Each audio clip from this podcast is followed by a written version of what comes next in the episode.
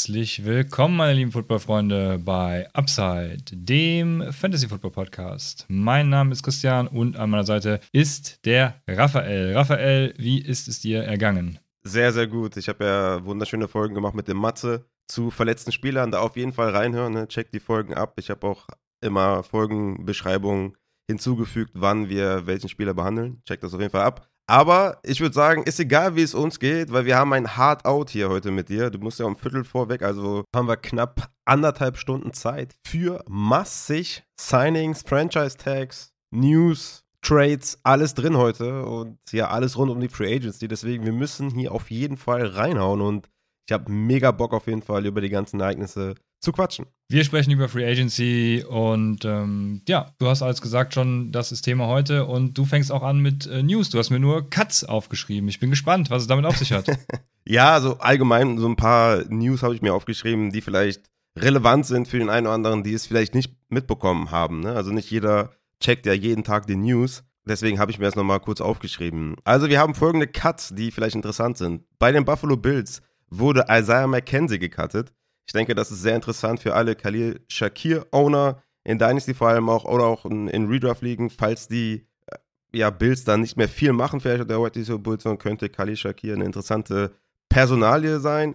Dann haben wir die New York Giants mit Kenny Golladay, der wurde gecuttet. Die haben da fast 7 Millionen gespart. Das war auf jeden Fall ein sehr, sehr guter Vertrag mit Kenny Golladay, den sie da damals abgeschlossen haben. Mal, mal gucken, wo der unterkommt. Vielleicht zu einem Quarterback, der gewillter ist, 50-50 Balls zu schmeißen oder so. Vielleicht kriegt Kenny Golladay eine Destination, wo er nochmal 10 Touchdowns fängt oder so in, in der Endzone. Dann haben wir natürlich äh, in Jacksonville einen neuen Wide Receiver mit Kevin Ridley, der wurde reinstained von der NFL, darf also wieder an irgendwelchen Trainingsaktivitäten, ja, keine Ahnung, alles Mögliche, was ihr euch vorstellen könnt, irgendwelche Zoom-Calls, Trainingseinheiten, alles darf er teilnehmen. Ich denke mal, ja, ich habe noch keine Rankings gemacht jetzt für Redraft oder so, aber Ridley also Top 24, glaube ich, mit dem Upside. Ich kann mir vorstellen, dass ich den wahrscheinlich ein paar Ligen vielleicht mal in der dritten Runde nehme, vielleicht mal reache für ihn oder so.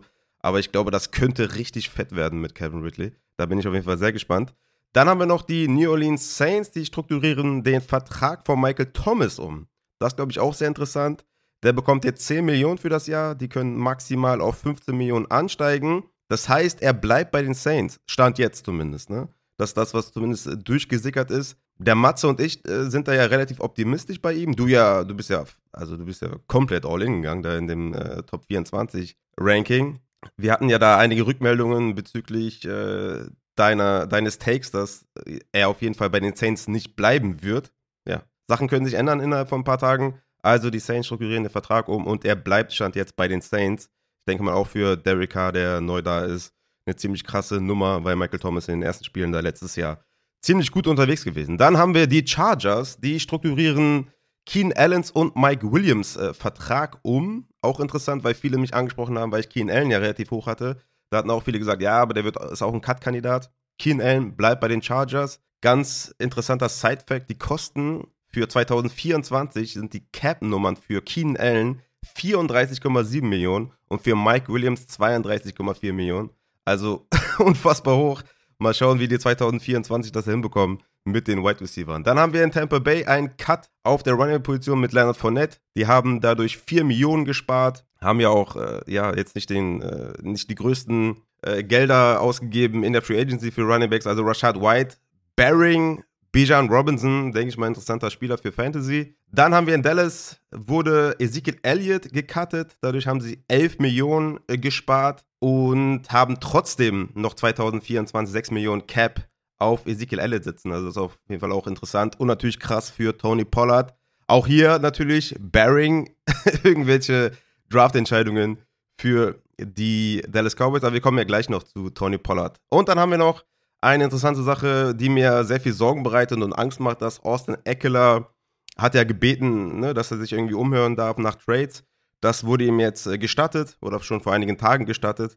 Also Eckler könnte getradet werden und ich würde fast sagen, Chargers ist fast der beste Spot für ihn. Und ich hätte schon ein bisschen Angst, dass er den, ja, dass er den Verein wechselt. Ähm, dann haben wir noch Cameron Braid auf Titan in Tampa Bay, der wurde auch gecuttet. Ähm, einfach nur mal so als äh, kleine Side News, weil Cameron Braid in den äh, Thursday Night Spielen und so weiter sehr prominent immer äh, angespielt wurde. Äh, das als kleiner Sidefact für alle, die im Livestream immer dabei waren. Aber sonst war es das mit den Cuts. Ich glaube, das äh, musste einmal gesagt werden oder auch mit den Umstrukturierungen, wie es momentan aussieht in der NFL. Sehr gut, Dankeschön. Dann äh, fangen wir mit Trades tatsächlich an. Da gab es ja auch ein paar, ähm, ja, zuletzt noch an diesem Wochenende, meine ich, oder was vor dem Wochenende? Auf jeden Fall noch nicht lange her. Aber es gab auch den, ja, nennen wir es Blockbuster-Trades wahrscheinlich. Die Bears sind von äh, Position 1 im Draft runtergetradet und haben das ja, haben sich einige nette Sachen ertradet. Unter anderem Picks natürlich, aber auch äh, von den Panthers DJ Moore, Raphael. Hm. Ja, das ist richtig. Ja, was bedeutet das für DJ Moore, ne? Ist jetzt die Frage. Ist das für dich ein Quarterback-Upgrade mit Justin Fields oder wie siehst du das? Also, ich finde zum Beispiel, der letztjährige End-of-Season Sam Darnold sah gar nicht schlecht aus ich würde echt sagen, dass das da schon eng wird. Ne? Natürlich hatte DJ Moore einige Code-Quarterbacks mit Jacob Eason, Will Greer, Baker Mayfield muss man natürlich auch als Code bezeichnen, PJ Walker, Teddy Bridgewater als Passer, vielleicht sogar auf einer Stufe oder drüber als äh, Justin Fields. Kyle Allen hatte er noch, Cam Newton ohne Schulter. Also würdest du schon sagen, dass Justin Fields ein Upgrade ist für DJ Moore rein auf der Quarterback-Position? Also was das als Passer für den Passempfänger bedeutet? Nö. also, ja, also, es, du hast nach der reinen Quarterback-Evaluation gefragt. Nein, glaube ich nicht. Ja, ja. Ähm, mhm. Ich glaube generell, also ich glaube, DJ Moores Value ist dadurch weder gestiegen noch gesunken. Ich glaube, es ist irgendwie gleich, weil ähm, viele sagen ja auch, oder ich habe mich auch selbst darüber schon lustig gemacht, ne, dass er natürlich irgendwie, äh, äh, keine Ahnung, 30 Routen läuft und davon sind überhaupt erst mal drei Pässe von Justin Fields dabei dann.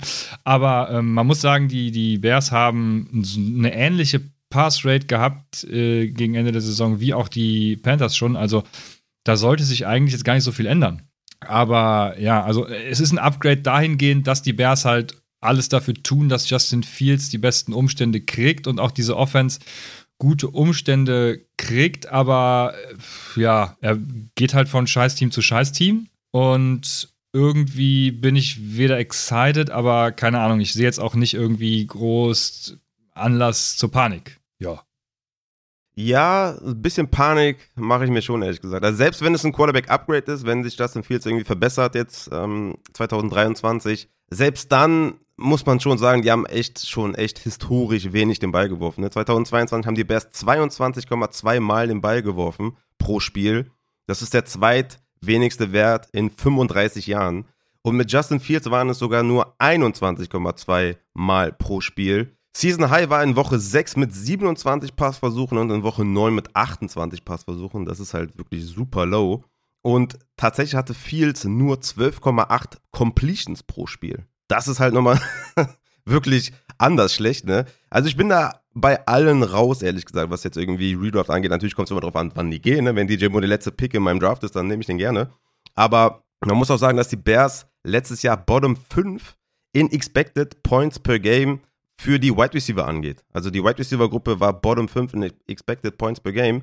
Und ich denke einfach auch, dass es zu viele da jetzt sind. Ne? Also DJ Moore, Chase Claypool, Dane Mooney, Cole Komet, Robert Tonyan, der ja auch geholt wurde. Also ich bin da wirklich sehr, sehr skeptisch und ich glaube, man kann den nicht höher ranken als irgendwie Low-End Wide Receiver 3. Also ich denke, dass man da schon sehr, sehr viele Wide Receiver davor nehmen muss, ja, wie den Drake London zum Beispiel, einen Deontay Johnson, Brandon Ayuk, ne, die hätte ich auf jeden Fall alle davor, sogar wahrscheinlich einen Traylon Burks, je nachdem, was bei Tennessee auf Quarterback passiert. Also ich würde schon sagen, dass das eher ein Downgrade meiner Meinung nach ist, auch wenn es mir natürlich für DJ Moore leid tut. Also der der liefert ja wirklich gute Zahlen. Ne? Auch wenn man hier Reception Perception sich anschaut von Matt Harmon, da ist er gegen Man Coverage im 65. Percentile, gegen Zone im 77. und gegen Press Coverage im 68. Also, ne, auf jeden Fall above average und das ist natürlich sehr, sehr schade für ihn, dass er wieder in eine Situation kommt, die jetzt nicht fantasy-freundlich ist, sagen wir mal so. Uh, für Justin Fields natürlich mega. Ne? Die haben ja auch da Nate äh, Davis noch gesigned, den Right Guard. Also das sollte auf jeden Fall für ihn ein massives Upgrade sein. Aber für DJ Moore denke ich schon eher ein Downgrade und ich werde wahrscheinlich nicht viele Drafts mit ihm verlassen. Ja, krass. Okay, ja, da bin ich doch ein bisschen positiver gestimmt dann. Aber wir, ja, ich, wir werden mal sehen, was die auch noch zum Draft machen. Also keine Ahnung. Ich bin, Mhm. ich weiß noch nicht, wo ich irgendwie die Bears einsortieren soll. Das ist irgendwie, also immer noch, keine Ahnung. Ich bin da immer noch nicht sehr optimistisch, äh, muss ich sagen. Aber äh, wir machen weiter mit dem zweiten Spieler. Und das ist der, den ich eben gemeint habe, der vor kurzem erst getradet wurde. Nämlich Brandon Cooks geht von den Texans zu den Dallas Cowboys. Und ähm, ich, ja, also Warum? Keine Ahnung. Also, ich glaube, die Dallas Cowboys brauchen halt einfach einen Field Stretcher, um irgendwie CD Lamb frei zu bekommen. Und äh, Michael Gallup äh, war es jetzt irgendwie nicht mehr nach seiner Verletzung. Deswegen Brandon Cooks die logische Alternative, könnte man behaupten.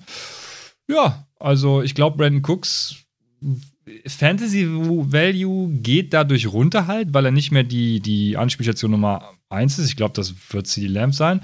Ähm, er ist halt, ich würde mal behaupten, er wird kommende Saison dann so ein Boomer-Bust-Play, ne? also ähm, Downfield und mal sehen. Wo, wo, hast du schon, hast du schon Rankings gemacht? Wo, wo hättest du ihn ungefähr? Also nee. schwierig irgendwie. Ja, ich habe noch keine Redraft-Rankings gemacht tatsächlich. Also an sich ein guter Deal für die Cowboys, ne? muss man auch, glaube ich, sagen. Also bezahlen nur einen 5-Runden- und einen 6-Runden-Pick und äh, nur 12 Millionen gegen den Cap, weil die Texans seinen Vertrag noch umstrukturiert haben und selbst noch 6 Millionen für ihn übernehmen. Also schon ein sehr krasser Deal. Ich meine, Cooks ist 29,4 Jahre alt. Also der hat schon noch was im Tank, würde ich sagen. Und ich glaube für Cooks selber gut. Also kommt in eine bessere Offense auf jeden Fall mit einem besseren Quarterback. Er ist natürlich jetzt die 2 neben Lamb, das sollte auf jeden Fall klar sein. Aber er war jetzt bei den Texans auch nicht mehr so der verlässliche Wide Receiver, weil die Quarterback-Situation war schwierig. Er selber hatte vielleicht auch nicht mehr so viel Bock, hatte man auch teilweise das Gefühl. War auch ein bisschen verletzt, angeschlagen. War ja eine komische Situation. Er wollte eigentlich auch in Season noch getradet werden, wurde dann nicht getradet, hatte auch viele Aktivitäten auf Twitter gehabt mit irgendwelchen Emojis, die ne, vermuten lassen, dass er nicht so angetan war, dass er da geblieben ist. Hatte natürlich Fantasy-wise eine sehr, sehr schlechte Saison, muss man sagen. Er hatte drei Receiving-Touchdowns, 700 Receiving Yards, äh, Points per Game, jenseits der 50 abgeschlossen. Also es war schon echt schlecht. Und er selber war immer noch okay. Ne? Winrate gegen Man, 20. äh, was die Wide Receiver angeht. Target Separation gegen Man auf Platz 13. Also ich denke, dass der den Cowboys immer noch viel gibt. Gerade auch was so Contested Catches Downfield angeht und sowas. Also ich glaube, dass der Fit gut ist. Ähm, die Frage ist natürlich, wie, ne, also wie stellen sie es in der Offense an? Ne? Weil sie haben natürlich noch Michael Gallup, das ist für ihn natürlich auch sehr schlecht. Also hat er auch eine extrem enttäuschende Saison. Wir hatten auch über Gallup im Injury Report noch über, äh, drüber gesprochen. Hatte er noch ein Clean-Up im, im Knie und im Sprunggelenk, äh, Sprunggelenk gehabt und, und wir hatten den so als Sleeper gehabt, ne? dass er jetzt komplett fit in die Saison geht. Und jetzt so schwierig als, als Nummer 3 Receiver, würde ich sagen, obwohl er natürlich auch neben Cooper und Lamb Erfolg hatte. Aber dafür muss er echt eine Schippe drauflegen, auf jeden Fall. Aber ich denke, dass, dass ja, Cooks so ein Low-End Wide Receiver 3, High-End 4, so in so einer DJ Moore-Range ist, würde ich sagen. So eine Top 40 Wide Receiver würde ich ihn jetzt mal so ungefähr sehen. Ich hätte ihn zum Beispiel über einem Juju Smith Schuster und wahrscheinlich auch über einem Jacoby Myers, so in der Range ungefähr. Also ich bin jetzt nicht komplett abgeneigt, auch nicht overhyped, weil ich natürlich auch erstmal sehen muss, wie die ganze Offense jetzt funktioniert, ne? auch mit Dalton Schulz jetzt weg und ja, ne, machen sie noch was im Draft und sowas. Aber ich denke, dass die Offense halt besser ist und der Quarterback, Quarterback besser ist und ich denke, dass man das dann auch verkraften kann, dass er dann nicht unbedingt die Eins ist, weil ich glaube, Dak hat auch gezeigt, dass er zwei Wide Receiver füttern kann oder dass die Offense auch zwei äh, Receiver ja, featuren kann. Deswegen finde ich den Deal eigentlich auch gut für Cooks, weil ich glaube, er war generell unzufrieden bei den Texans und ich glaube nicht, dass das noch so viel Sinn gemacht hat. Ja, das stimmt natürlich. Äh, was sein Wohlbefinden angeht, ist das natürlich schön. Ich, ich habe mich gefreut für ihn, in ein schönes Team. Er wurde auch, glaube ich, jetzt zum vierten Mal schon, schon getradet. Ne? Also Oft genug auf jeden Fall, ja. äh, was machen die Texans jetzt? Picken die jetzt an 12 einen Wide Receiver? Das, ja, kommt natürlich darauf an, wie sie die Wide Receiver bewerten. Also, weiß ich nicht. Kann ich dir nicht sagen. Ist ja auch abzuwarten. Ähm, ich kenne John Matchys Status gerade auch gar nicht. Ne? Da, da, hat man ja verständlicherweise irgendwie auch. Den hatten wir im ja. Injury Report, dem geht es wohl wieder ein bisschen besser. Ähm, trainiert auch schon wieder. Also da besteht auf jeden Fall Hoffnung. Aber ja, auch, also auch, auch Matchy ist ja kein Wide Receiver 1 oder so. Also deshalb, ja, irgendwas müssen sie da tun, weil ich glaube, sie werden dann an zwei entweder, also wenn es Bryce Young wird, dann ist, sind die Panthers halt schon unglaublich dumm. Aber ähm, wenn sie da Bryce Young kriegen, ist es natürlich mega geil. Äh, und der braucht dann natürlich auch geile Wide Receiver. Dann, dann wäre es die logische Konsequenz irgendwie ja, den nächstbesten Wide Receiver. 12 ist schon hoch halt, keine Ahnung, aber ähm, irgend, irgendwas müssen sie tun, ob es an Tag 2 ist, keine Ahnung, ich weiß es nicht, aber äh, sie, sie, sie, sie werden irgendwo einen Wide Receiver draften, gehe ich schwer von aus und mhm. genau, dann äh, wird das laufen. Also wird, dann wird das laufen, das darf man jetzt nicht falsch interpretieren. Ne? Also ich glaube, äh, die Cardinals kämpfen mit den Texans um den First Pick nächstes Jahr, aber ähm, im, im Sinne von? Äh, dann, ja, ja, ja.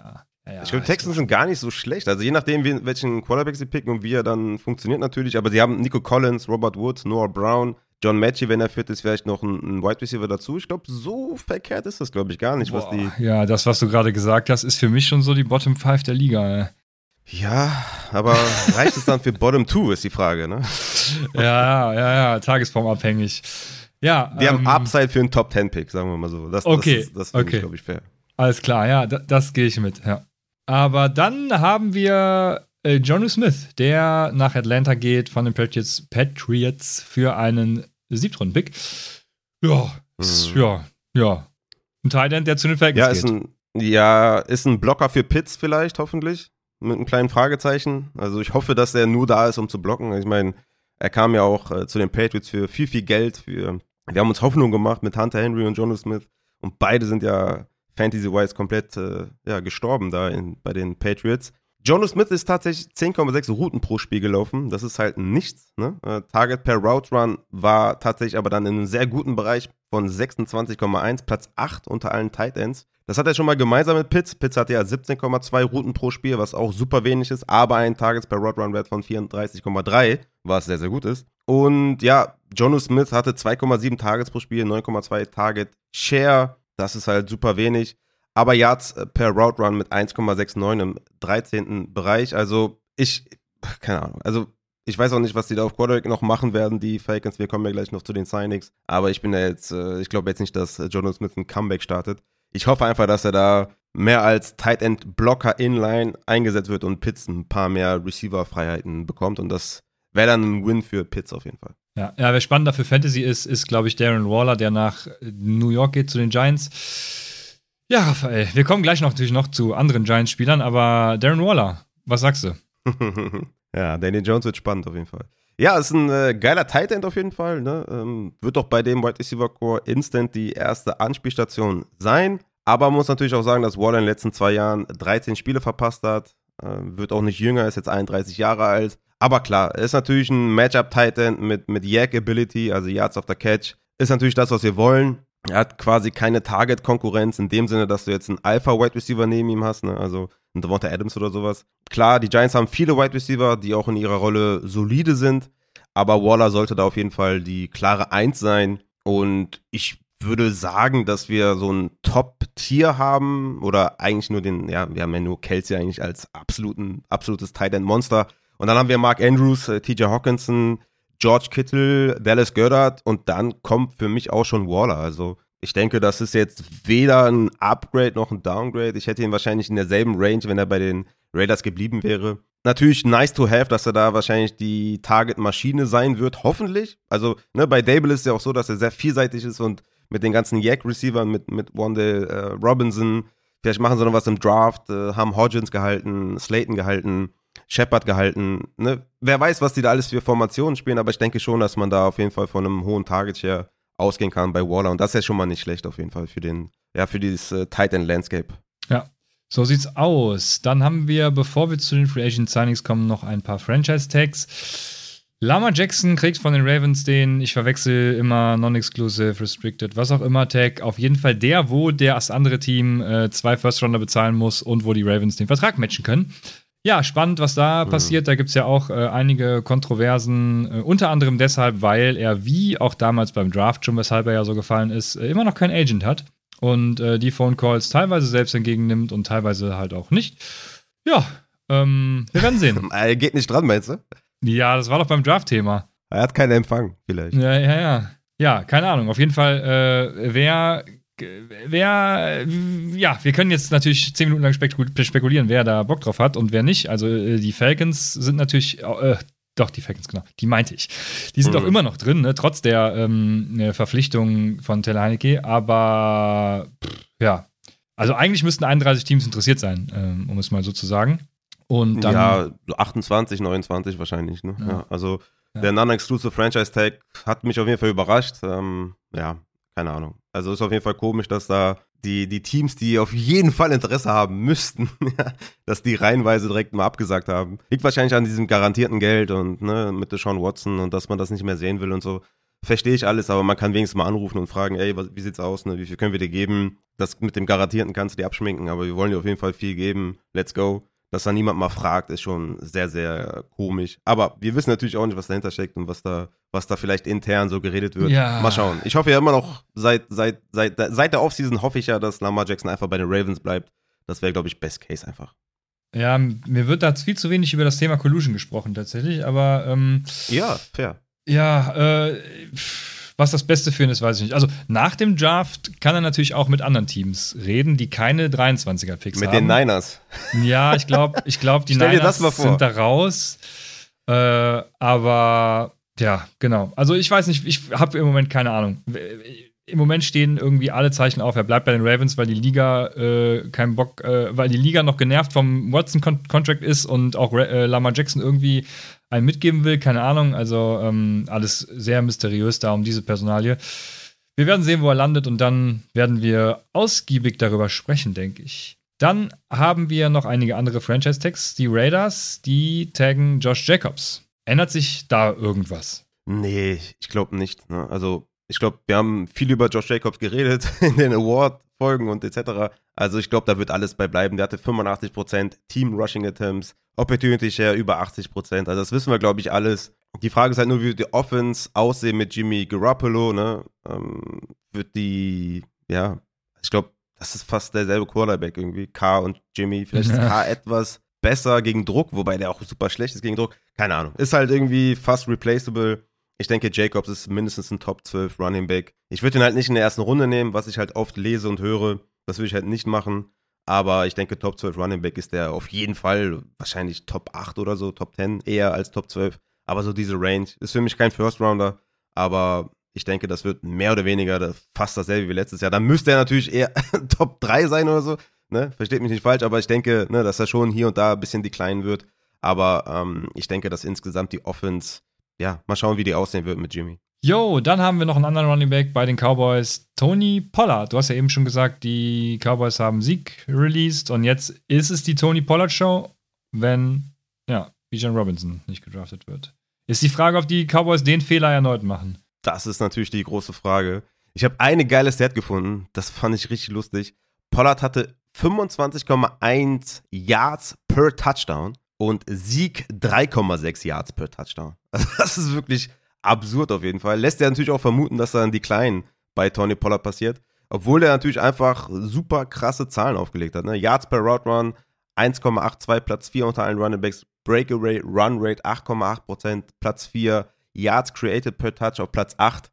Also der war einfach eine super explosiv, was man ja auch gesehen hat. Die Frage ist halt nur mit steigenden Opportunities, wenn sie keinen draften, wie er dann so performt. Ne? Ist natürlich immer dann die große Frage, seine Surgery Recovery läuft nach Plan, ne? Hört auch gerne nochmal in die Injury Report Folge rein mit dem Matze. Ich glaube, wir müssen halt abwarten, was die Cowboys im Draft machen, hast schon richtig gesagt. Äh, schwer zu sagen natürlich, ob man jetzt ihn hoch kaufen soll oder hoch verkaufen soll. Ne? Oder ne, günstig kaufen soll oder hoch verkaufen soll. Das ist jetzt irgendwie so die große Frage in Dynasty, ne? Also, der könnte halt easy ein Top 10 Running Back sein, aber halt irgendwie auch ein Top 24 Running Back sein oder halt komplett tot, wenn sie Bijan holen. Also, es ist schon ein bisschen äh, schwer jetzt äh, zu sagen. Was würdest du machen, wenn du Tony Pollard hättest? Würdest du den abgeben für einen Top 5 Pick in One QB? Ja, auf jeden Fall. Ja, ne? Das, das würde ich auch auf jeden Fall machen.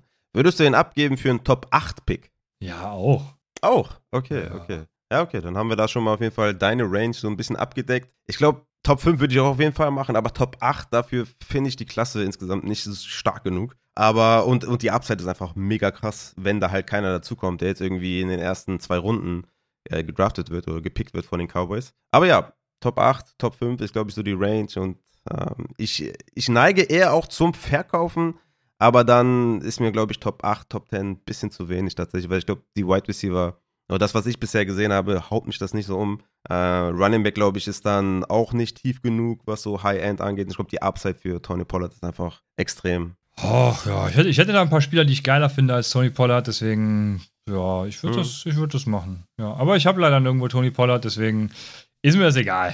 Aber ich kann es euch empfehlen. Dann haben wir Giants ähm, sind wieder die, ich, viel Giants heute, deswegen bin ich so verwirrt. Also äh, die Giants sind wieder hier auf dem Board und die Franchise taggen ähm, Saquon Barkley, Raphael. Die versuchen alles, um eine ähm, teure und vielleicht gute Offense zu kreieren. Ja, das ist echt ein Absturz, was die gemacht haben in der Offseason. So viel kann ich schon mal spoilern. Ich bin gar kein Fan davon, was die gemacht haben. Auch mit Barkley. Also null Verständnis dafür. Also ich bin natürlich Barkley-Fan, habe ich auch ähm, in mehreren Podcasts jetzt auch schon gesagt, dass ich ein großer Fan bin. Auch mein Lieblingsspieler bei den Giants. Bleibt ja auch nichts anderes übrig, ehrlich gesagt.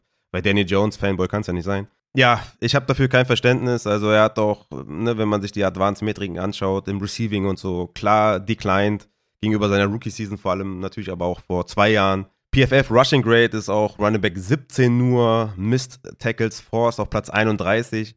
Also eigentlich ne, keine Ahnung. Also es gibt nicht viele Gründe, ihm da den Tag zu geben. Ne? Immerhin ist der Tag ja auch äh, 10 Millionen. Also ist jetzt nicht so, dass er nichts gekostet hat. Aber ja, ich denke, Fantasy-wise natürlich gut für Saquon, dass er da ja, bleibt äh, in der Offense. Hat ja gut funktioniert. Dable ist natürlich auch ein Mastermind in der Offense. Alles nice, war Running Back 5 per Game letztes Jahr mit 16 Punkten, 23 Opportunities pro Spiel. 5,8% Target Share, nur in Anführungszeichen. Also da, wie gesagt, im Receiving klar declined, hatte 10 Touchdowns. Ja, wie gesagt, ich denke, Fantasy-wise ist das gut, aber Real Life gesehen verstehe ich das nicht. Das ist das hervorragende Schlusswort. Ähm, ja. ich glaube, dem Ganzen setzen wir dann gleich, wenn wir zu den Quarterbacks kommen, noch die, noch die, die, die, die Krone auf.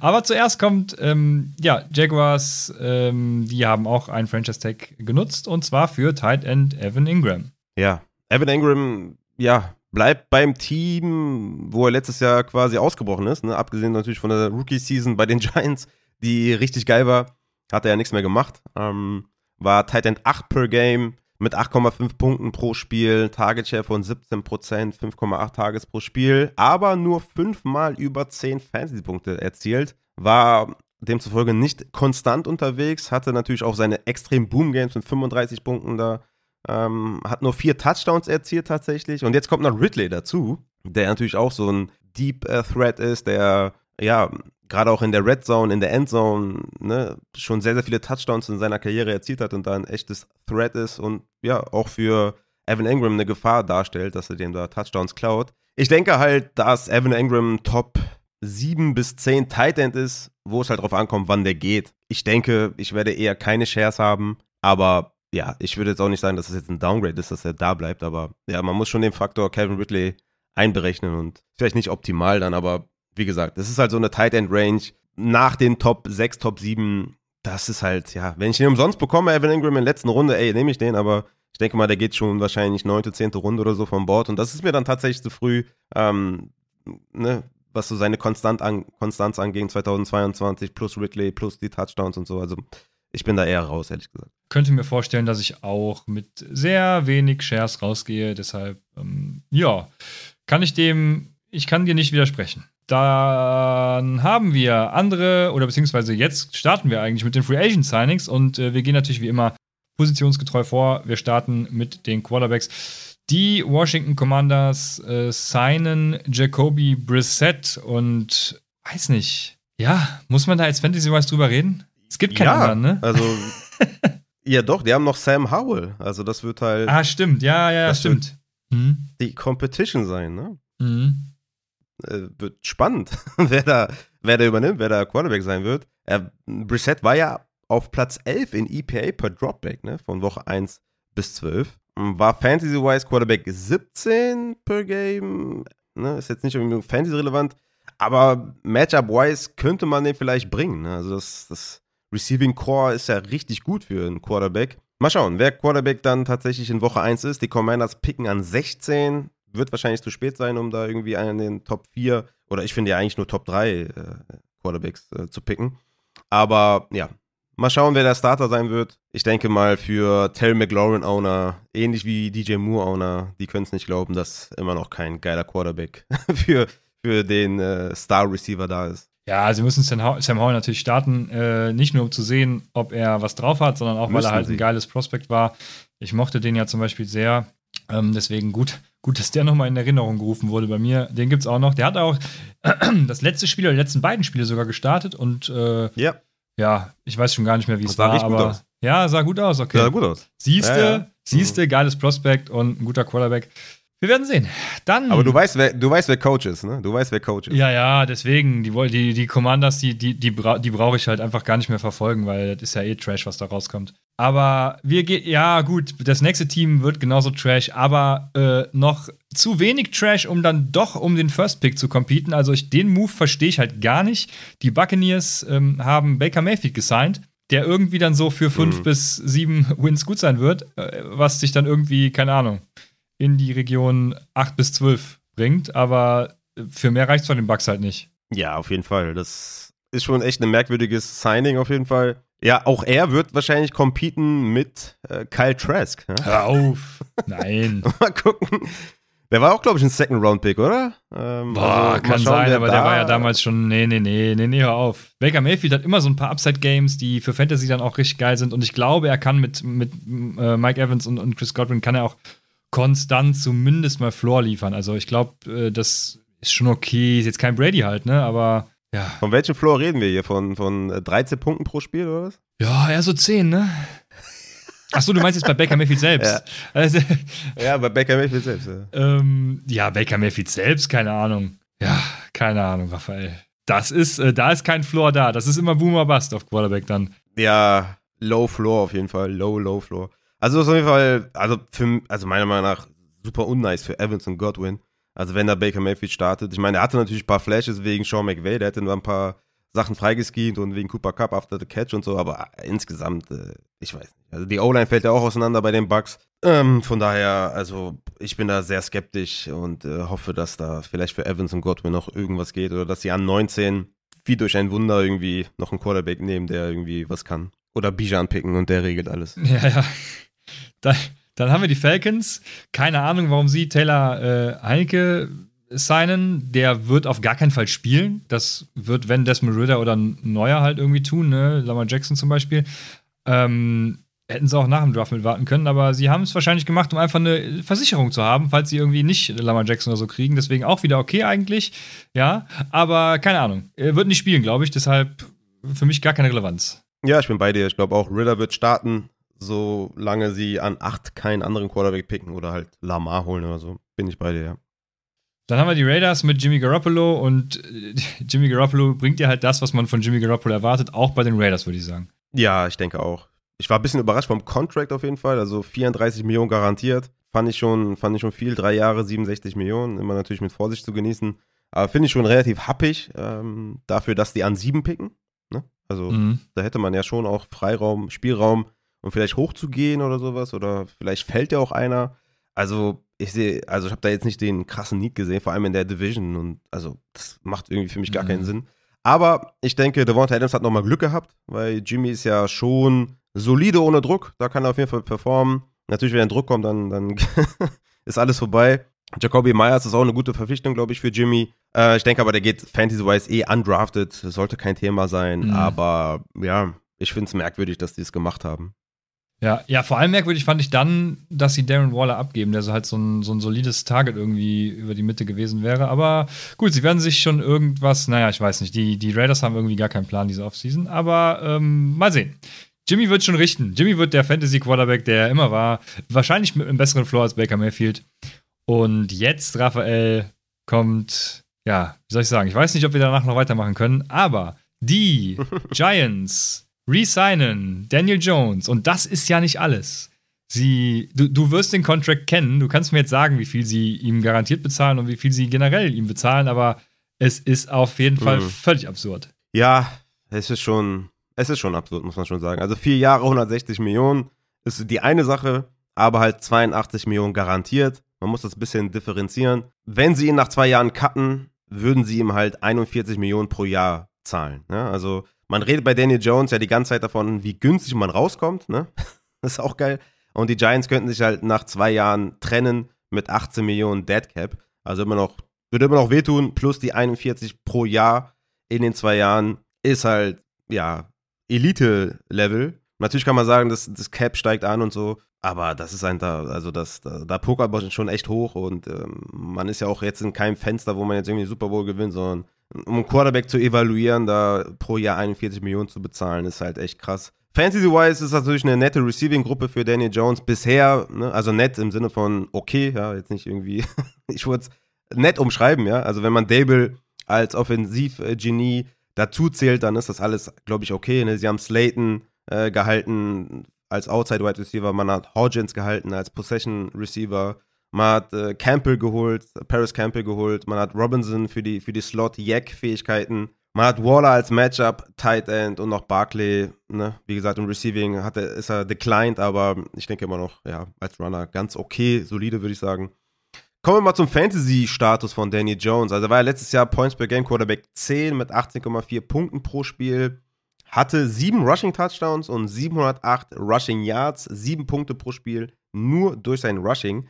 Und ich glaube, ne, mit der Edition jetzt auch von, von äh, Waller er wird ein Top 12 Quarterback sein, oder? Fantasy-wise? Ja, also ne, Fantasy-wise ist es jetzt gar nicht so schlecht, ja, deswegen, also Top 12 ist halt, ja, jetzt ist aber schwierig. Jetzt muss ich mich ja hier, äh, wenn er, hm. ich weiß es nicht, das ist schwer, aber ja, doch, ich glaube schon, also durch sein Rushing äh, ähm, Floor ja auch und dann auch hin und wieder Upside, ähm, denke ich schon, ja, denke ich schon. Ja, äh, ja von daher, also Fantasy-wise ist das ja, ist das ja echt okay, ne? Das, ja. Ja, genau. Ich hatte, ich, genau, ich hatte, ich, hatte, ich hatte mir so ein bisschen verzweifelten Rant jetzt erhofft, aber wir sind ja leider Fantasy. Nee, ach, das ist ja schade. Ja, ja, das stimmt. Wo wir beim Thema sind, ne? Sollten wir bei Fantasy vielleicht dann den Fokus setzen. Aber ich hatte ja auch ähm, nach der Saison auf Twitter was geschrieben bezüglich der Saison von den Giants, dass es natürlich nett war und ein schöner Sieg gegen die Vikings und so. Aber im Endeffekt glaube ich, dass dieses, äh, dass diese Saison, dieser positive Rekord, sie nach hinten wirft. Und genau das ist, glaube ich, passiert. Also man hat zu viel bezahlt für Danny Jones, man hat Saquon gehalten.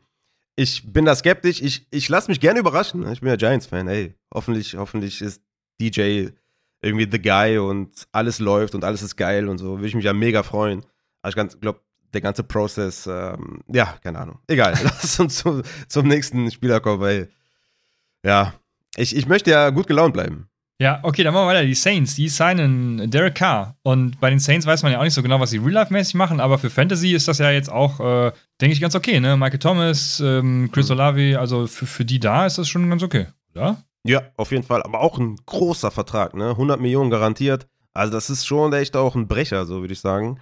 Gut für Olavi, gut für Michael Thomas. Ja, Carr ist auf jeden Fall auch definitiv besser als, auf jeden Fall definitiv. Ne? Wer kennt's nicht?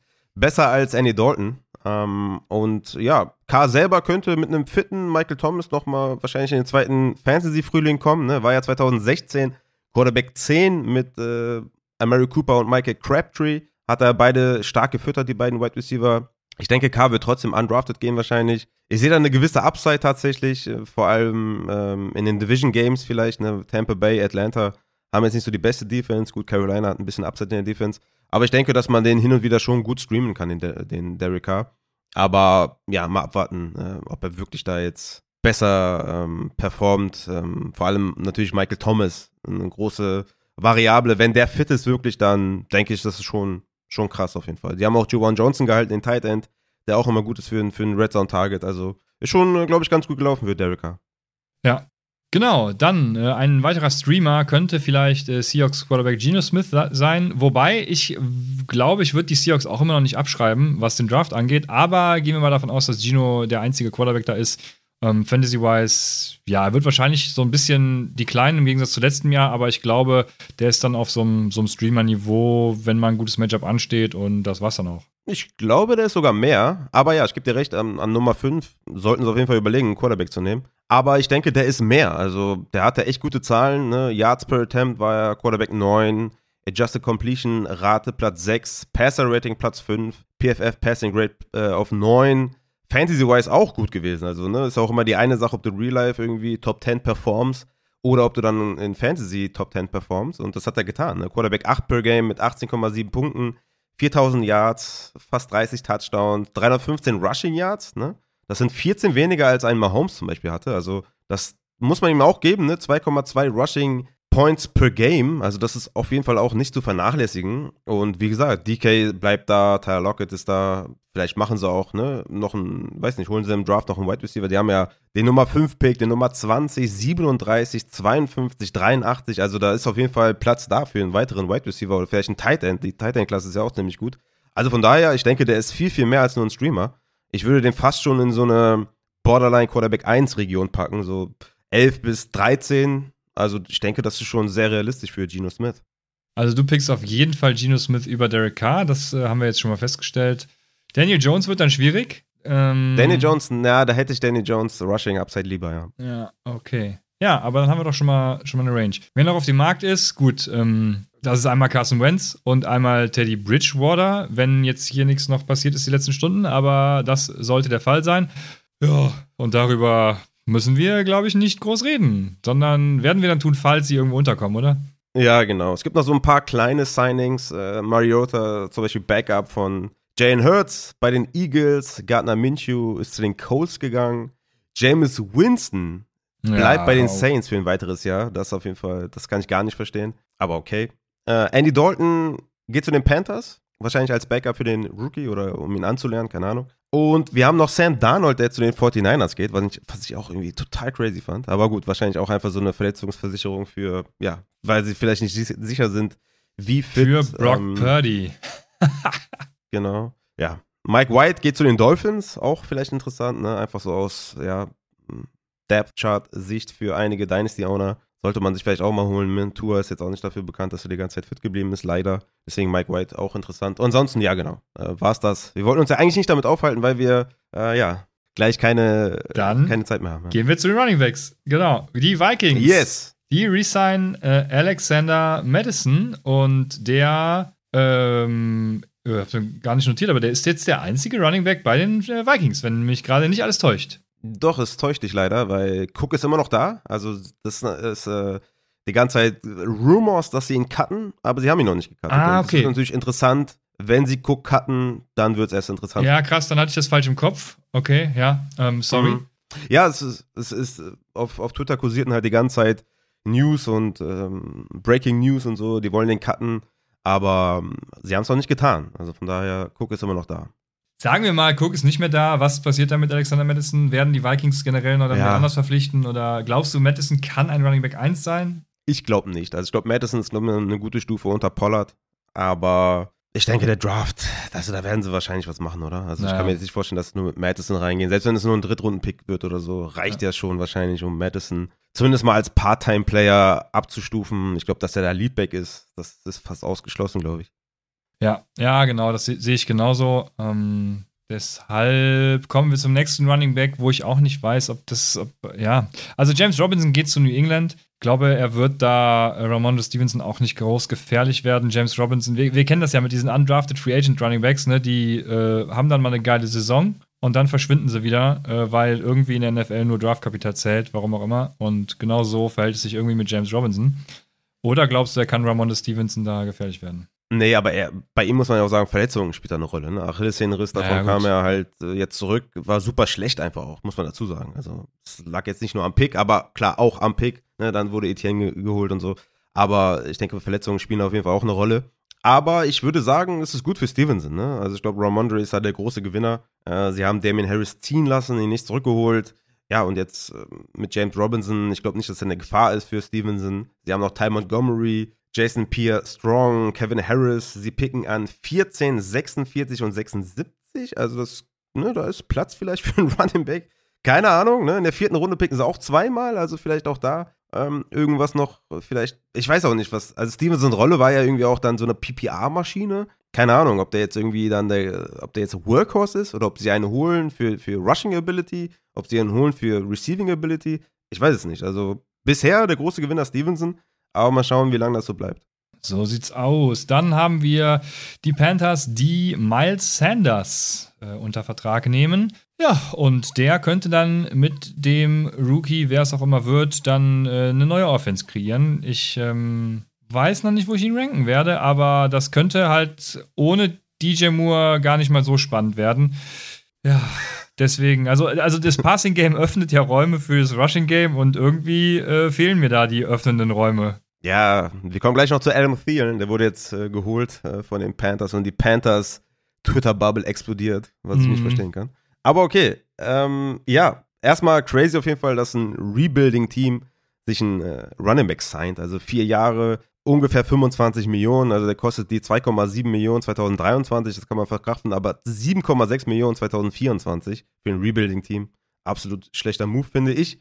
Aber Fantasy-wise, ne, starker Bounceback 2023 hingelegt, Running Back 14 per Game gewesen, ne, hat mit seinen Opportunities viel angestellt, 11 Total Touchdowns erzielt, hatte 17 Opportunities pro Spiel, 67% Opportunity Share, aber man muss halt sagen, das alles für eine Hyper Offense hinter einer der besten O-Lines der Liga. Ne? Und für mich ist halt die große Frage, was passiert hier auf Third Down? Erstmal, ne? Chuba Hubbard, sieht der Receiving Work oder sieht Sanders, was ich nicht glaube, dass der da Workhorse ist, war ja auch bei den, bei den ähm, Eagles. nicht, ne? Da hatte er 1,5 Targets pro Spiel, 5% Target Share, also das, ich denke nicht, dass die Rolle für ihn vorgesehen ist. Und ja, picken Sie an 39 in der zweiten Runde jemanden, picken Sie in der dritten Runde an 93 jemanden. Also ich habe halt ein paar Fragezeichen, ob er die 11 Touchdowns wiederholen kann mit der Offense hinter der O-Line. Also für mich ist er eher so ein Top 24 Running Back, also Low End 2, als jetzt irgendwie High End 2.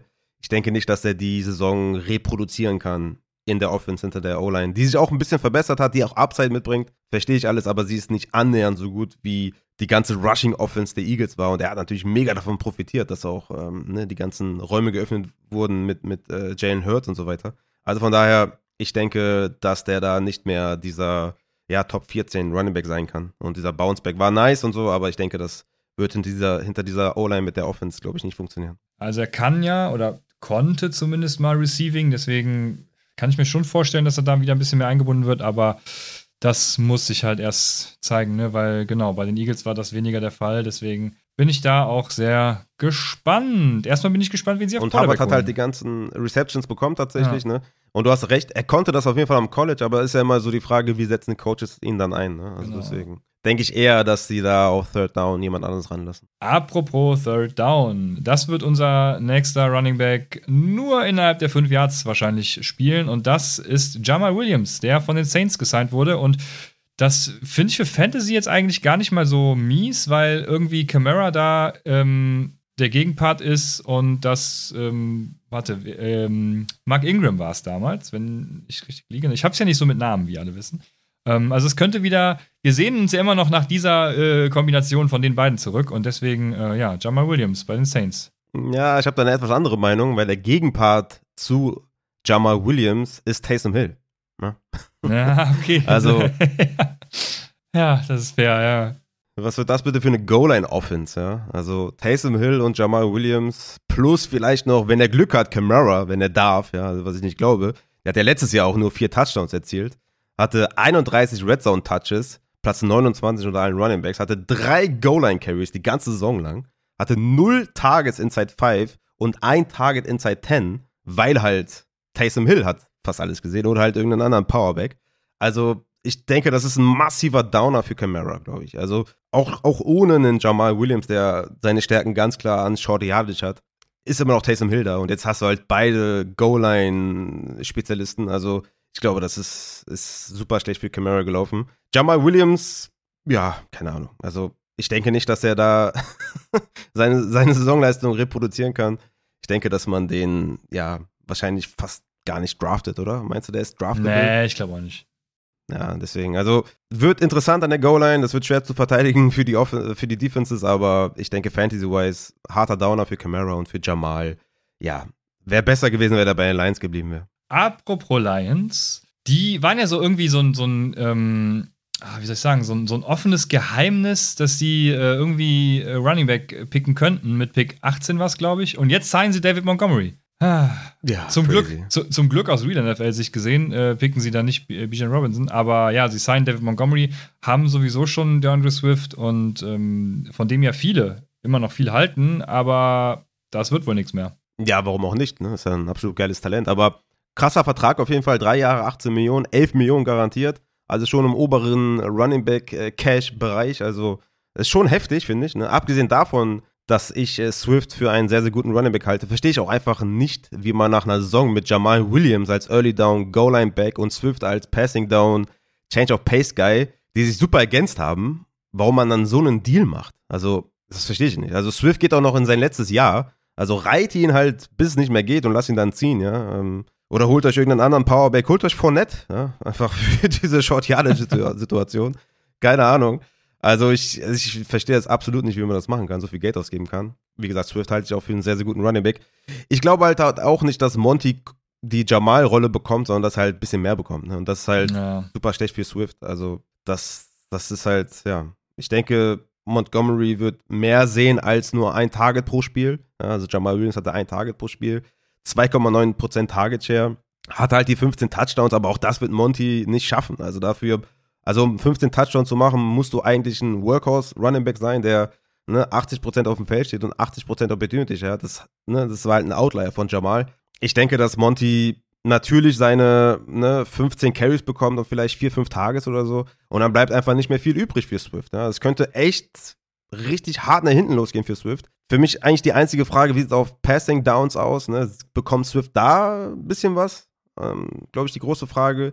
Und wie ist insgesamt die Verteilung, ne, was die Opportunity angeht? Ist es mehr 60-40? Ist es mehr, ja, noch schlimmer halt irgendwie, noch höhere 60er Prozentbereich wie Monty? Wird spannend auf jeden Fall. Ne? Swift ist, glaube ich, jetzt erstmal weg vom Fenster, was so sein Value angeht für Redraft. Wie gesagt, Dynasty-wise, er wird jetzt, ähm, ja, hat noch ein Jahr Vertrag, dann wird er Free Agent. Ich meine, dass sie was gemacht haben auf Running Back ist ja fair, weil er war auch echt, ne, ein paar, paar Spiele verletzt, ne, drei Spiele verpasst, 2022, immer wieder angeschlagen jeweils vier Spiele verpasst, 2021 und 2020. Er hat natürlich viel gemacht mit seinen Opportunities, muss man sagen. Ne? Der hatte 12 Opportunities per Game und war Running Back 21 per Game mit 11,9 Punkten, äh, DeAndre Swift. Und man hat ja auch immer gesehen bei seinen Touchdowns und so, er ist super explosiv, gerade auch im Receiving. Aber ja, ich glaube, wenn er Glück hat, bekommt er die 2022er Rolle. Ne?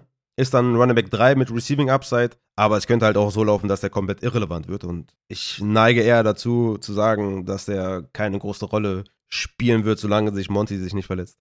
Ja, ich glaube, das wird absolut Messi, deswegen äh, ja, mal spannend zu sehen, was da irgendwie an Training Camp News und was auch immer. Also, sie werden natürlich beide in der Form ihres Lebens sein, aber trotzdem spannend, was man da so rauslesen wird.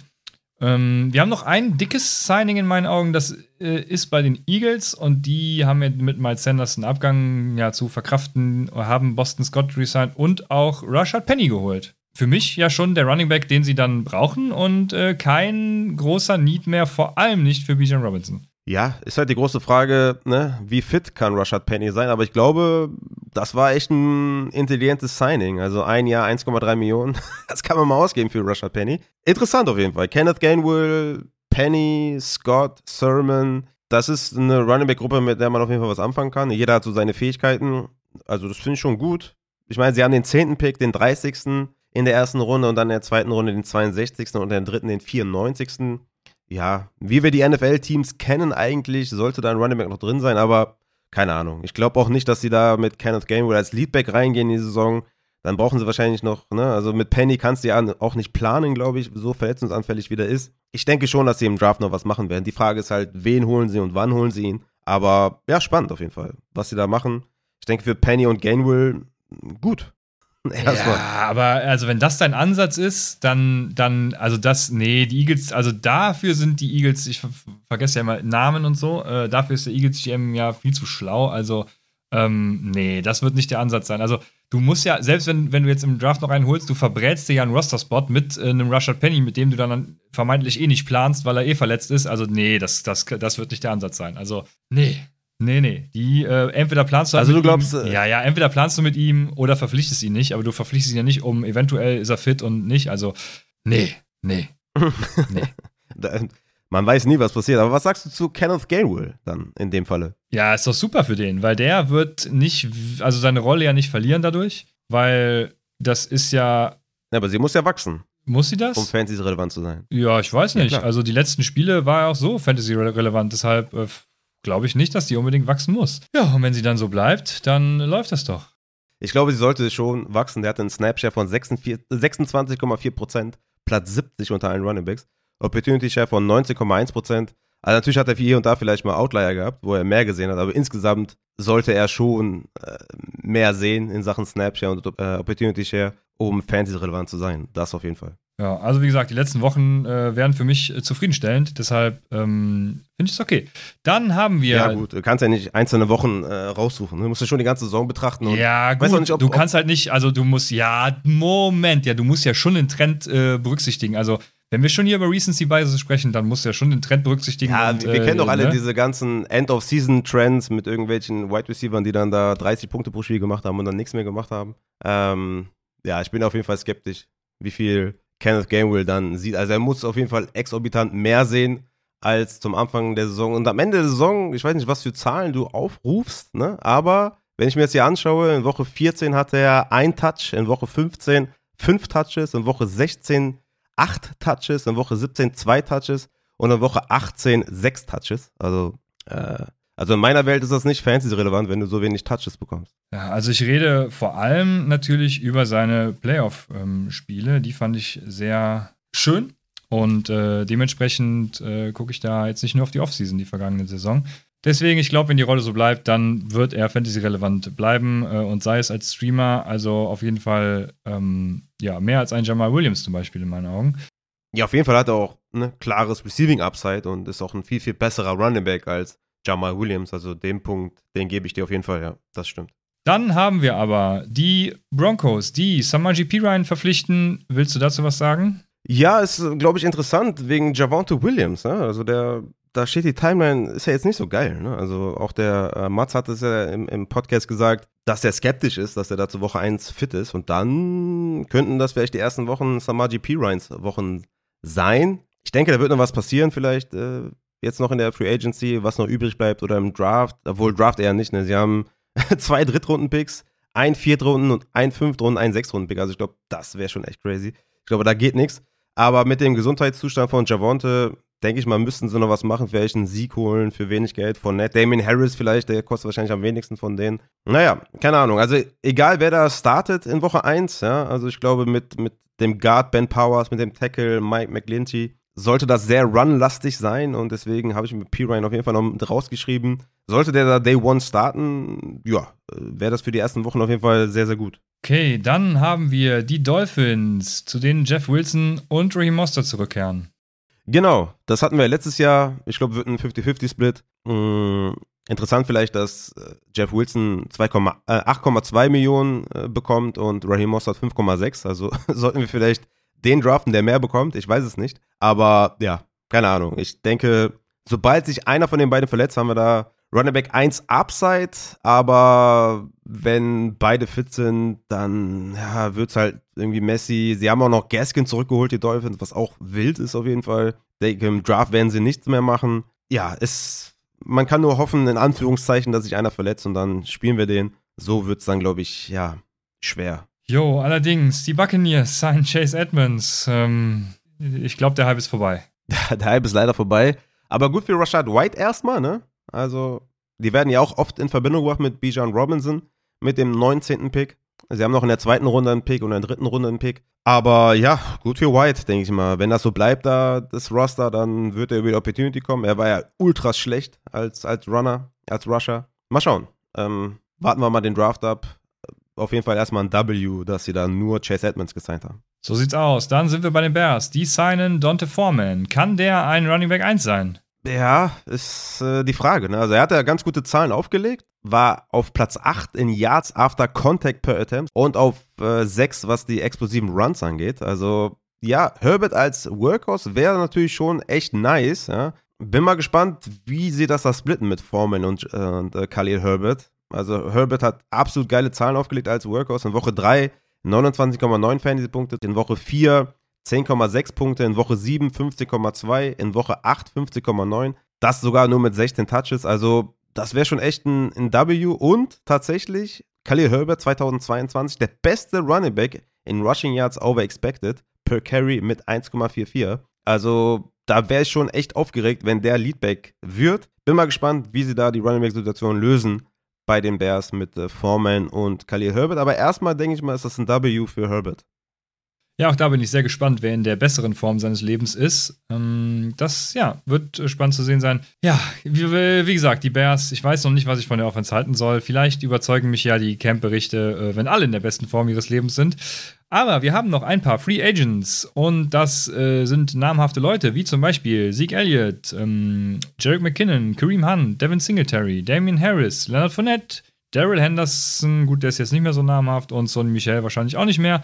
Aber ja, da sind noch einige Leute auf dem Markt und mal gucken, wo es die hin verschlägt. Ja, ist, glaube ich, noch relativ interessant. Ne? Also gerade natürlich, ich meine, Sieg ist washed, aber ne, der kann trotzdem noch Fantasy-relevant sein. Also irgendwie also als Running Back 2, 3 oder was. Ja, der denke ich mal, kann man den noch sehen. Ne?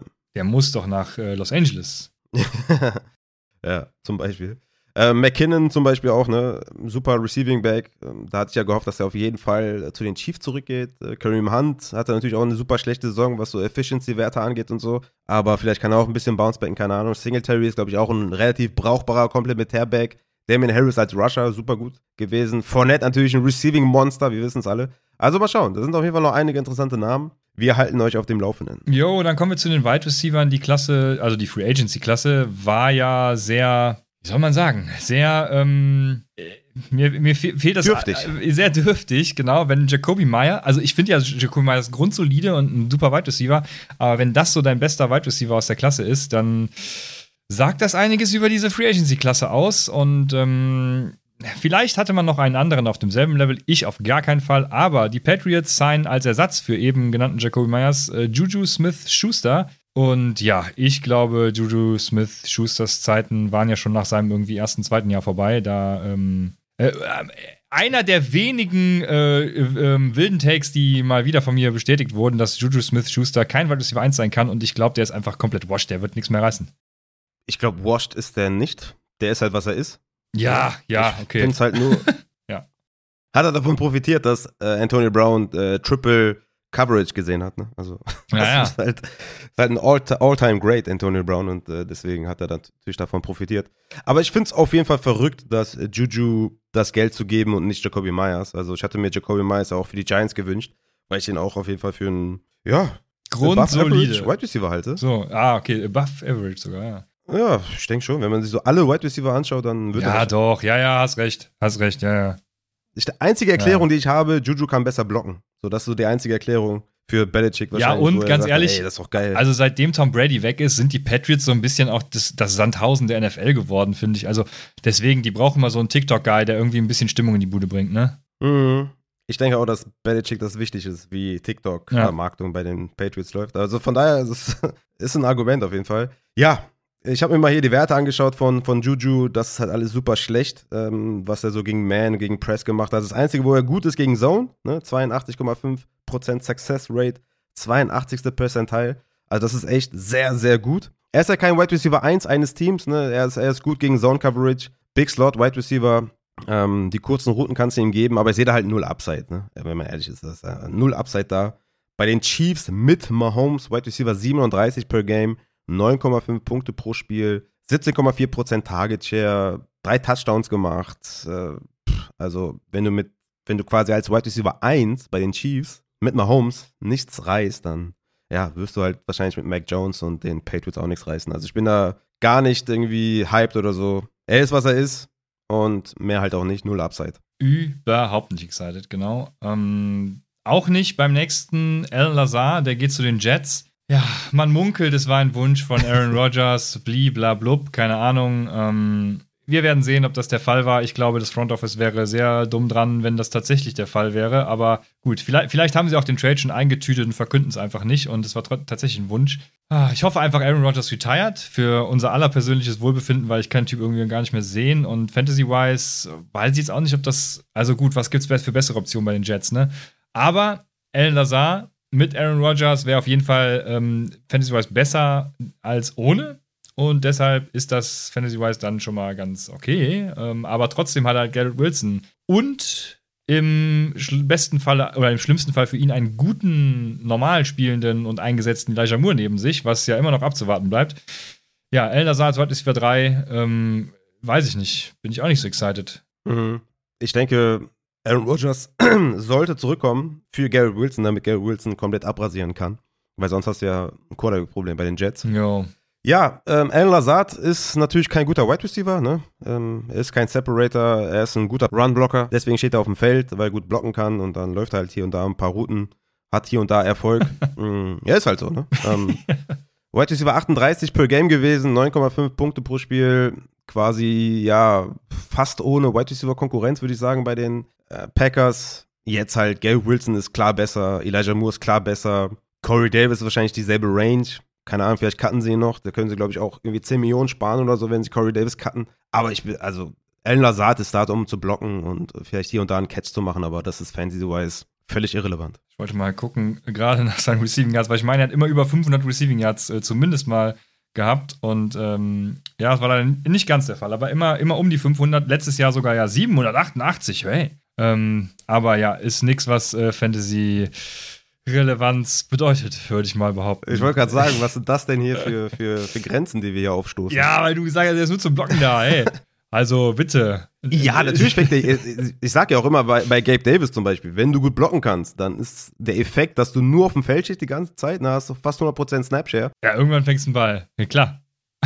Ist ja klar. Ja. Ja, ja, ja, genau. Ja, dann die Raiders. Die haben ja Darren Waller abgegeben und signen quasi als Ersatz äh, Jacoby Myers, der mit Hunter Renfro da irgendwie um Targets kämpft. Weil mehr als das, weiß ich nicht. Äh, mit Jimmy Garoppolo, also ich glaube, er wird halt Wide Receiver 2, ne? Ähm, oh, ja, wobei ich das auch relativieren will mit Hunter Renfro. Also, es ist die Frage. Äh, Wen draftet man höher? Ja, auf jeden Fall Myers. Ich denke, dass die halt mehr 11 Personnel spielen. Ne? Ich glaube, dass Myers halt so ein Z-Wide Receiver ist und weniger Slot. Natürlich kann er das auch, Ja, hm. aber ich denke, dass er mehr, mehr Z spielen wird. Äh, Waller ist ja jetzt weg, deswegen tendiere ich zu mehr 11 Personnel und dann wird er auch seine Snaps sehen. Also ich mache mir da wenig Sorgen. Ich denke, dass er ein guter Flanker-Wide Receiver sein kann. Jimmy kann das ja auch ganz gut bedienen. Ne? Also er ist jetzt auch kein Deep Passer, Jimmy, dass man jetzt sagt, ey, ne, kann er, wenn Cooks jetzt zu den Raiders gegangen wäre, wäre halt nicht so geil gewesen. Aber ne, so als Deep Threat ähm, und diese kurzen Dinger kann er halt gut werfen. Von daher denke ich, das ist schon okay. Ne? Er ist auch, äh, ja, ne, so im 60., 70. Percentile, was so Man, Zone und Press angeht, äh, Success Rate. Also das ist schon echt gut. Also von daher bin ich da gar nicht so skeptisch. Ich würde auf jeden Fall sagen, dass ich Myers über Renfro auf jeden Fall drafte. Ähm, aber ich weiß nicht, ob ich ihn höher habe als irgendwie Top 40 Wide Receiver. Ich denke, dass ich ihn eher so Top 50 haben werde. Aber an sich vielleicht besser, als wenn er bei den Patriots geblieben wäre. Jo, das äh, glaube ich auch. Apropos geblieben wäre, die Giants. Du hast eben schon alles gesagt, eigentlich. Sterling Shepard äh, bleibt da und ja, und ja. Fantasy-wise? Ja, ist, ist ein Veteran, ist ein Veteran-Deal, ne? kriegt eine Million. Ne? Ich glaube, da geht nichts mehr oder geht nur noch wenig. Hatte ja Torn Achilles, dann Torn ACL. Keine Ahnung. Ist ein Veteran-Deal. Die haben Wanda Robinson, Paris Campbell. Ich glaube nicht, dass der viel sehen wird. Genau, da sind wir beim nächsten Mann. Paris Campbell geht auch zu den Giants. Ja, da bin ich äh, tatsächlich ein bisschen excited, weil wir den ja, oder ich hier den ja seit Beginn seiner NFL-Karriere irgendwie versuchen zu hypen und er, er spielt ja auch, wenn er am Feld steht, recht gut, ne? Also, aber irgendwie ist es, hat es noch nicht so gezündet, ne? Mal sehen.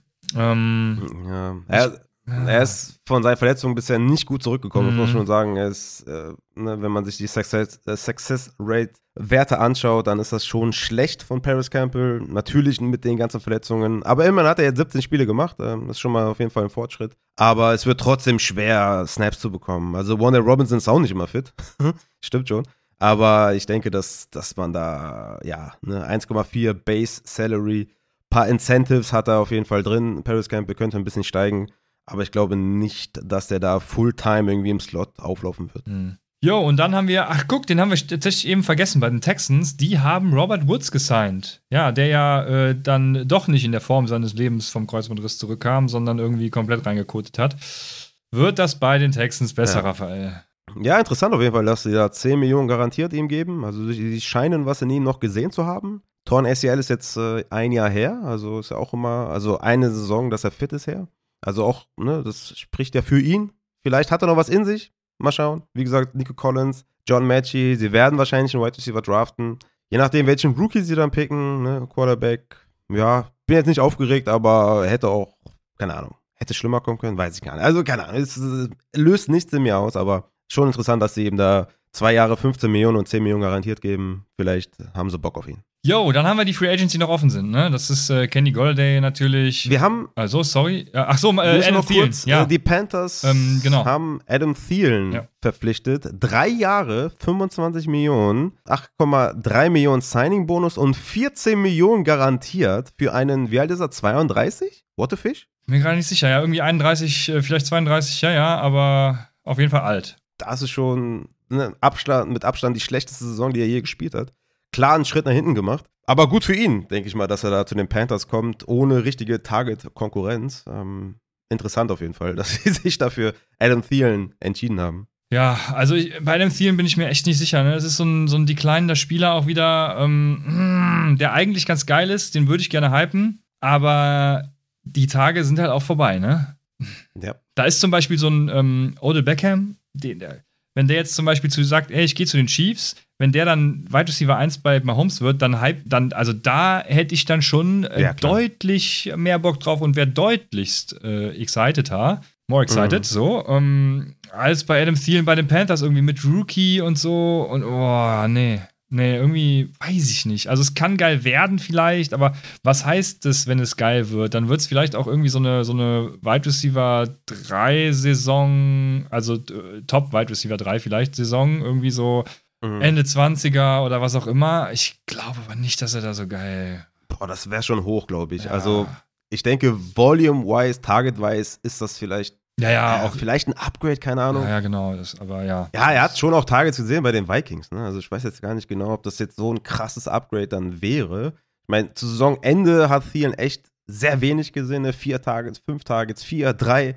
Aber er hatte auch echt ne, dreimal hintereinander sieben Targets, acht Targets, sieben, neun, acht, sieben, zehn. Also ich weiß gar nicht, ob das da so viel besser sein wird. Ne? Ja, keine Ahnung. Terrace Marshall ist da, LaVisca Chenault. Ja, was. Ist natürlich jetzt nicht die Konkurrenz wie Justin Jefferson. Ja, ja was Adam Thielen halt macht, ne, was er ja bei den Vikings auch schon immer gemacht hat, der, der, der wird halt instant eine ne geile Red Zone-Anspielstation, also Endzone-Anspielstation auch. Ne? Äh, Touchdowns mhm. werden, glaube ich, dann, also sorgen wahrscheinlich wieder bei ihm vor den Floor, weil der Rookie dann auch direkt darauf vertrauen kann, dass er da einen erfahrenen Mann hat, der das Ganze regelt.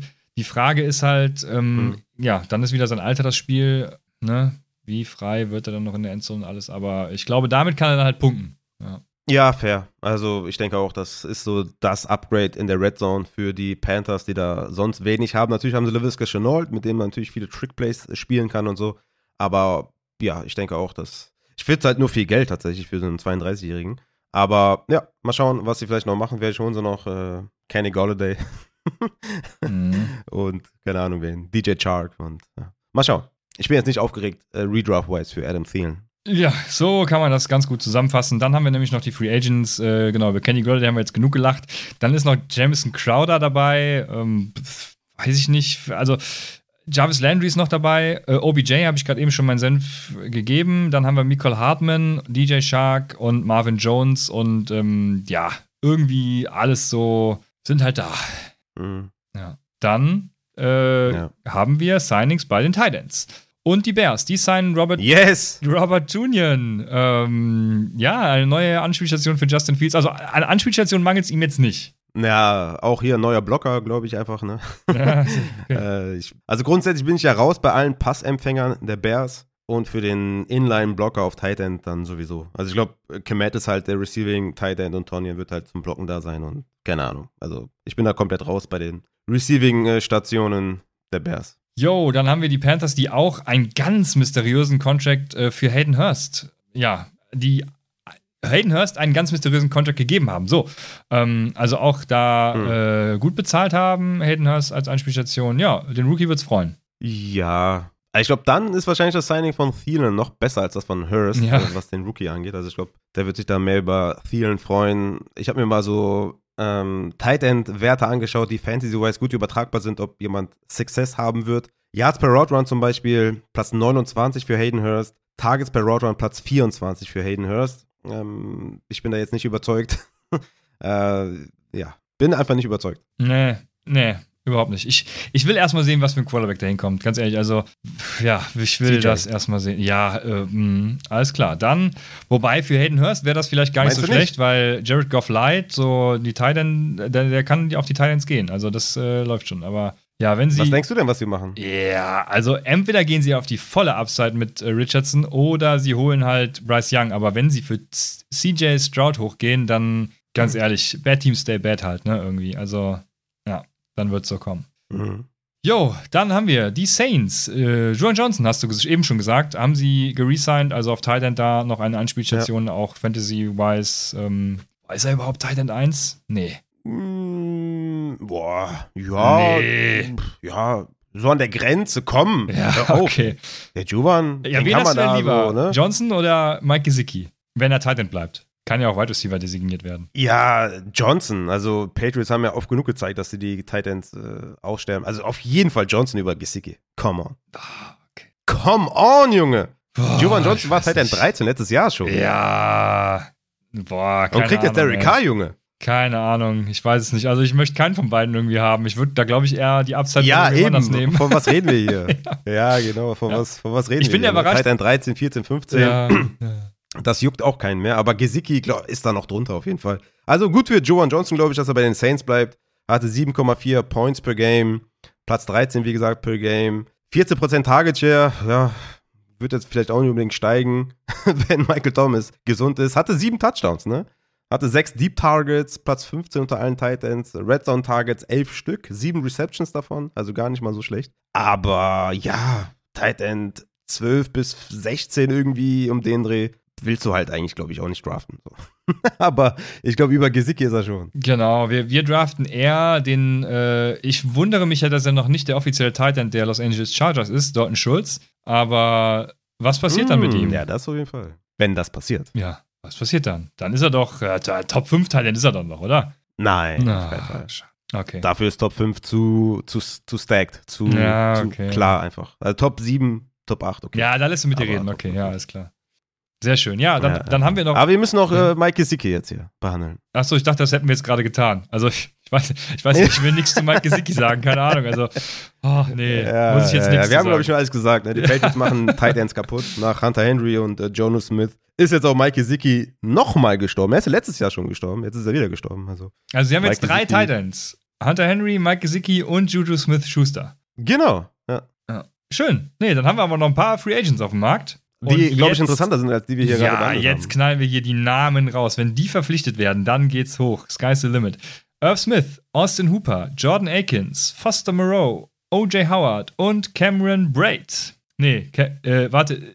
Ah, doch, Cameron Braid wurde gerade gecuttet. Ja, ja, ja, doch, der ist, äh, der ist noch dran. Ja, ja, ja, schon gut. Hast du mir nicht zugehört? Ja, Den- doch, den deswegen. Ich, ich wusste eben noch, du hast ihn erwähnt. Und da ich, da du ja immer up to, more up to date bist als ich, dachte ich mir, scheiße, der Raphael hat den eben erwähnt. Aber du hast ihn als Cut erwähnt, deswegen ist alles gut. Ja, ich glaube, interessante Namen. Also vor allem natürlich Dalton Schulz, aber auch Irv Smith. Bei dem hat man ja krass drauf gewartet, dass er, dass er da ausbricht. Äh, Leider nicht passiert, auch Verletzungspech gehabt. Aber ich glaube, ne, da könnte was gehen beim passenden Landing-Spot. Aber vor allem natürlich Dalton Schulz, wenn da der Hammer fällt. Mal schauen, wo er landet. Mhm. In irgendeinem Tight End Stack bei den Giants einfach, neben Waller. Können ruhig nochmal 30 Millionen auf irgendeinen so Spieler kloppen, genau. Ja, Oder zu den Chiefs neben Kelsey einfach. hm, ja, da wird es noch mehr Sinn machen wahrscheinlich irgendwie. äh, Ja, nee, auch nicht. Keine Ahnung. Wir werden sehen. Ähm, wir werden sehen. Wir werden sehen, wann er bei den Chargers unterschreibt, dort einen Schutz. Und äh, der Rest, keine Ahnung. Ja, In der Tat wäre das sehr interessant für Fantasy, in der Tat. ja. Und dann ähm, haben wir die Free Agents behandelt. Wie geht's weiter? Denn ich weiß es selber noch nicht. Ja, ich auch nicht. Ich dachte, es ist, es ist so viel passiert, wir müssen jetzt mal wieder eine Folge machen. Hab dich spontan angeschrieben und du hast, äh, also Click and Collect, direkt gesagt, let's go. Was ich sehr geil fand. Ähm, ja, ich, ich würde sagen, nächstes Jahr machen wir die Pause auch ein bisschen zeitversetzt in, in einer relativ toten NFL-Zeit. Jetzt war ja relativ viel los, deswegen dachte ich, komm, machen wir, machen wir eine Folge. Ich glaube, nächstes Jahr vielleicht, äh, nächstes Jahr, nächste Woche Gewinner und Verlierer der Free Agency und noch die letzten Free Agencies, die gesigned haben. Ich denke mal, das wird so das Thema sein. Und dann gehen wir Richtung Draft. Alles klar, so machen wir das. Und ich hoffe, ihr seid dann natürlich auch mit dabei. Ja, wenn es dann wieder heißt, äh, willkommen bei Upside, dem Fantasy Football Podcast. Bis dann.